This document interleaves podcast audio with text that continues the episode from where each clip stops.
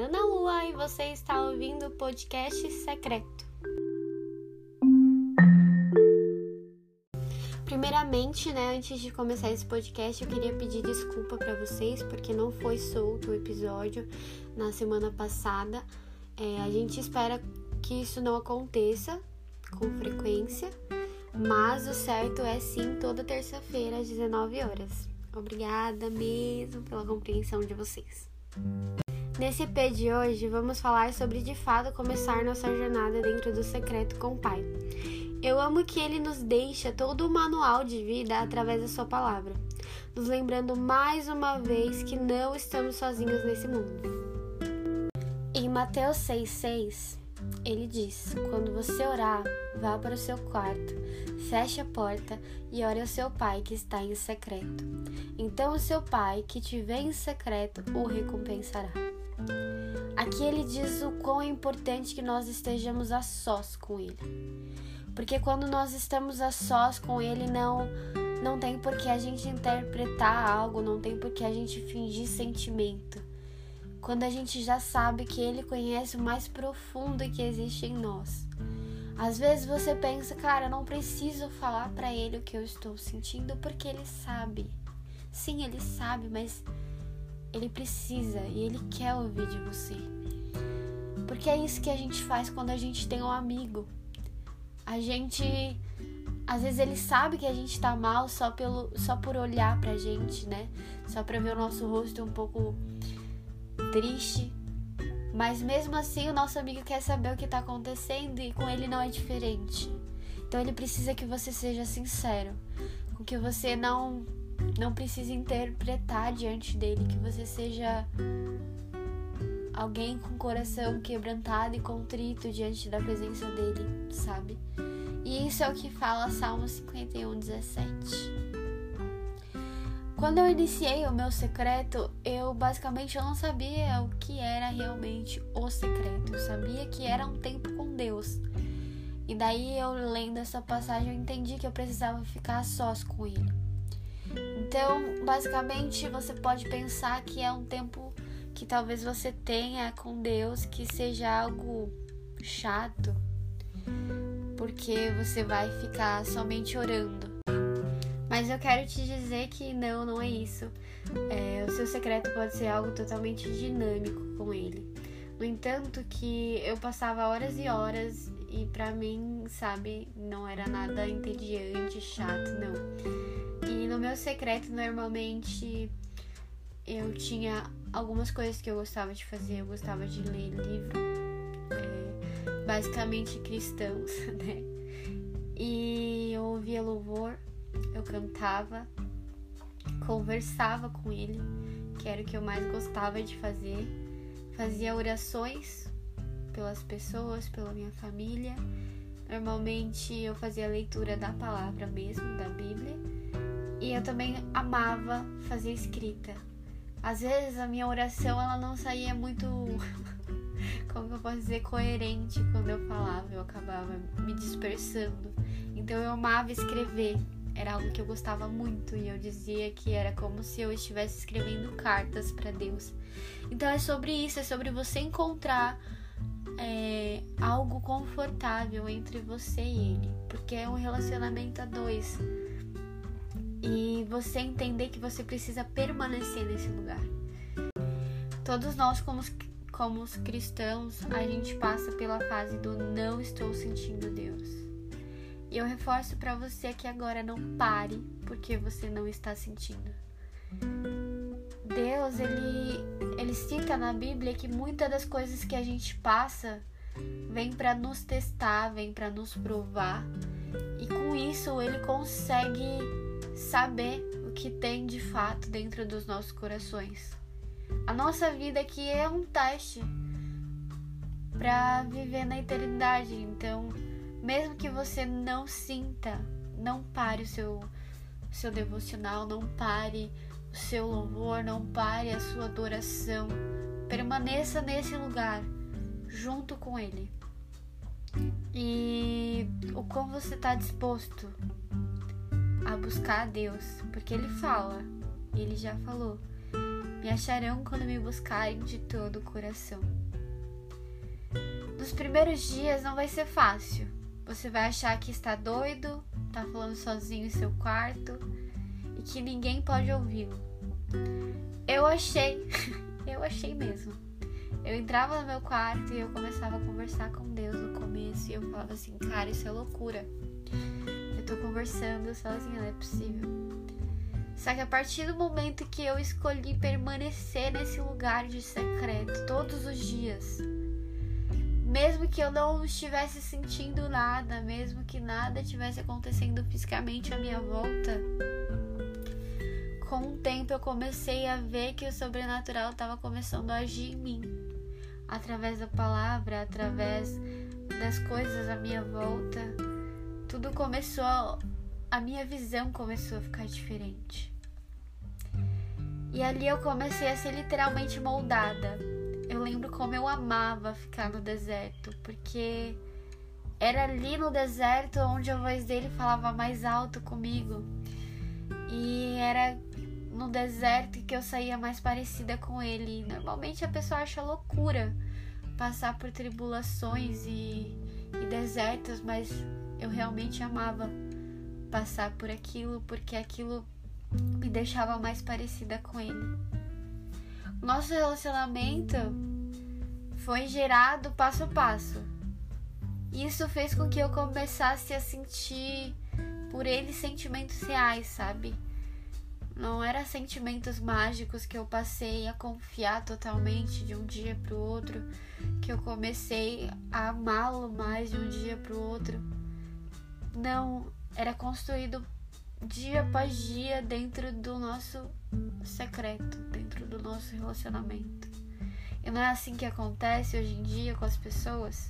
Você precisa estar com ela todos os dias, ou pelo menos ver ela com uma certa frequência para que haja um relacionamento. E com ele não foi diferente. Eu precisava permanecer ali. E o mais importante era a palavra, porque na palavra eu descobria mais sobre ele. Eu descobria mais sobre as qualidades dele, eu descobria mais sobre a essência dele, sobre os princípios dele. Então, de fato, não tem como você conhecer a Deus se você não buscar pela palavra dele. Ali ele já deixou tudo que você precisa saber, além do sobrenatural, quando ele me mostrava quem ele realmente era para mim, quem ele realmente era na minha vida. Então, eu comecei a ver que ele era fiel. Ele me trazia paz, ele é conhecido como o príncipe da paz. Ele é a fonte que jorra água viva. Ele é pai, ele é amigo, ele é conselheiro. Ele é Deus, ele é santo. Ele é incapaz de mentir. Ele é onipotente, ele é onipresente, ele é amor, ele é alegria, ele é esperança, ele é Salvador, Ele é o princípio, Ele é o meio e Ele é o fim. Entre outras infinitas qualidades que Ele tem. Então isso fazia com que eu confiasse mais nele, porque eu, uma criança que sempre tive o problema de, de confiar nas pessoas, porque eu tenho isso, né? Eu, é, é muito difícil confiar realmente nas pessoas. E com ele eu não tinha esse problema porque eu sabia que ele não era falho como nós. Então eu poderia confiar totalmente nele porque o que ele tem para mim e para minha vida é maior do que eu imaginei. O amor que ele tem por mim é maior do que qualquer outra pessoa já, po já possa ter sentido por mim. Então eu sabia que ele só tinha para mim o cuidado e a certeza de que ele queria uma vida eterna ao meu lado. E é isso que ele quer com você. Ele quer te levar para a eternidade ao lado dele. E um outro poder que a palavra tinha é que quanto mais eu lia a palavra, a minha visão era aberta sobre quem ele é, o que todos julgavam ser um livro de condenação e de um Deus distante, eu passei a ver como um pai zeloso. Nós fomos criados para ter um relacionamento com ele. O tempo todo eu via ele nos chamar de volta para seu infinito cuidado. Filhos, venham, se arrependam. Eu tenho um lugar aqui para vocês. Meus sonhos são maiores que os seus. Os meus não causam dano. Fico longe dessas coisas que, que te acorrentam, que te levam a viver uma eternidade longe de mim. O tempo todo ele só quer que a gente esteja perto. O tempo todo ele nos dá instruções para que a gente possa ficar longe da morte e da destruição. Ele também nos ensina como lutar contra as coisas que vêm para nos machucar e nos deixar sem direção, amarrados, sem poder enxergar a eternidade maravilhosa que ele tem para nós. Será que hoje você pode tirar as lentes dos seus olhos? Tirar as lentes que dizem que não há saída? Que você está sozinho, que não é amado, que não é querido? e que talvez não tenha sido planejado, que seja um erro. Em Jeremias 1,5 ele diz: Antes de formá-lo no ventre, eu o escolhi. Antes de nascer, eu separei, designei profetas nações. Ele sempre fala sobre o quão ele quer estar perto da gente, o quão a gente foi planejado, o quão a gente é amado por ele eu quero te indicar dois livros que um eu tô lendo agora e um eu comecei quando eu comecei o secreto, que é o livro Uma Vida com Propósito e o livro Enraizado. São dois livros ótimos, ótimos mesmo, que são super indicados para você poder estudar, né? Junto com a palavra. Te ajuda muito mesmo. E eu quero pedir para você ler também. Se você já leu, releia de novo. Comece a ler o Novo Testamento, porque ele te apresenta quem é Jesus. Ele te apresenta os princípios, os fundamentos, sabe? De Deus. Então que você possa começar a ler e os seus olhos possam ser abertos, sabe? Escolha um lugar onde você possa ficar sós com ele e e dedique o seu tempo a um relacionamento, seja permanente. E você poderá colher o fruto disso, sabe? Seja permanente. Então, que você possa permanecer nesse lugar do secreto, mesmo que você não sinta absolutamente nada. Nosso relacionamento com ele precisa ir além do, do mover, dos arrepios, dos, dos choros, das sensações. Não que você deva se acostumar com isso, é, a, a não ter isso, mas que você não seja dependente desses arrepios, desses sentimentos e de senti-lo para saber que ele está ali. Ele é, ele é, o relacionamento com ele é algo, é algo vivo, é algo real. E há dias que coisas loucas e sobrenaturais vão acontecer e tem dias que ele só vai querer ouvir sua voz e saber como que você tá. É, ele precisa saber que você preza estar ali com ele por saber quem é ele, não simplesmente porque você quer sentir algo. A sua, sua vida com ele não pode se resumir a sensações, mas precisa ser, ser firmada na sua fé e na sua convicção de que, independente de senti-lo ali ou não, ele, ele permanece ali. Entende? É sobre isso. É sobre você entender que você precisa permanecer, mesmo que você não sinta. Porque no começo acontece muito isso. A gente quer parar, a gente acha que nada tá acontecendo porque a gente não tá vendo. Mas, cara, no mundo espiritual tá tendo uma guerra muito grande quando você entra no seu quarto e você fecha a porta. O episódio de hoje foi sobre isso. Você possa ser encorajado e que você possa ser incentivado a partir de hoje entrar no teu quarto, fechar a tua porta e falar com teu pai em secreto. Que você possa criar, né, um, algo dinâmico entre vocês dois, porque é algo é um relacionamento vivo. É onde você precisa se sentir à vontade de se abrir com ele e contar as coisas que talvez você não tenha coragem de contar para ninguém.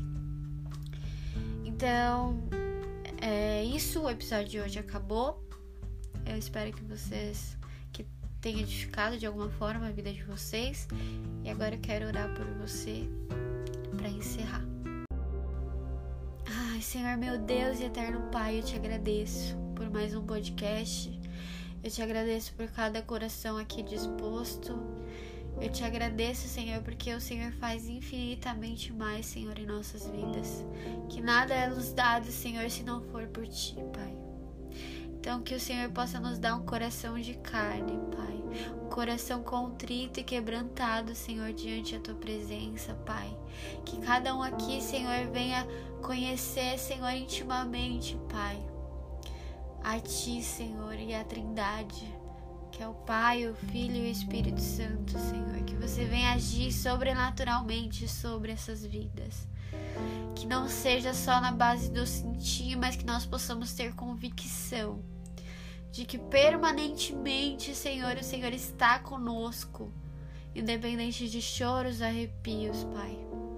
Que em nome de Jesus, Pai, o seu, o seu infinito amor venha nos cobrir, Pai. Que a tua graça, Senhor, venha estar sobre nós. Teu Espírito Santo, Senhor, venha abrir os nossos olhos para enxergar, Pai. A vida como ela realmente é, Senhor, diante aos teus princípios, diante a tua essência, que nós venhamos ser realmente aquilo que o Senhor nos criou para ser, Pai. Amém.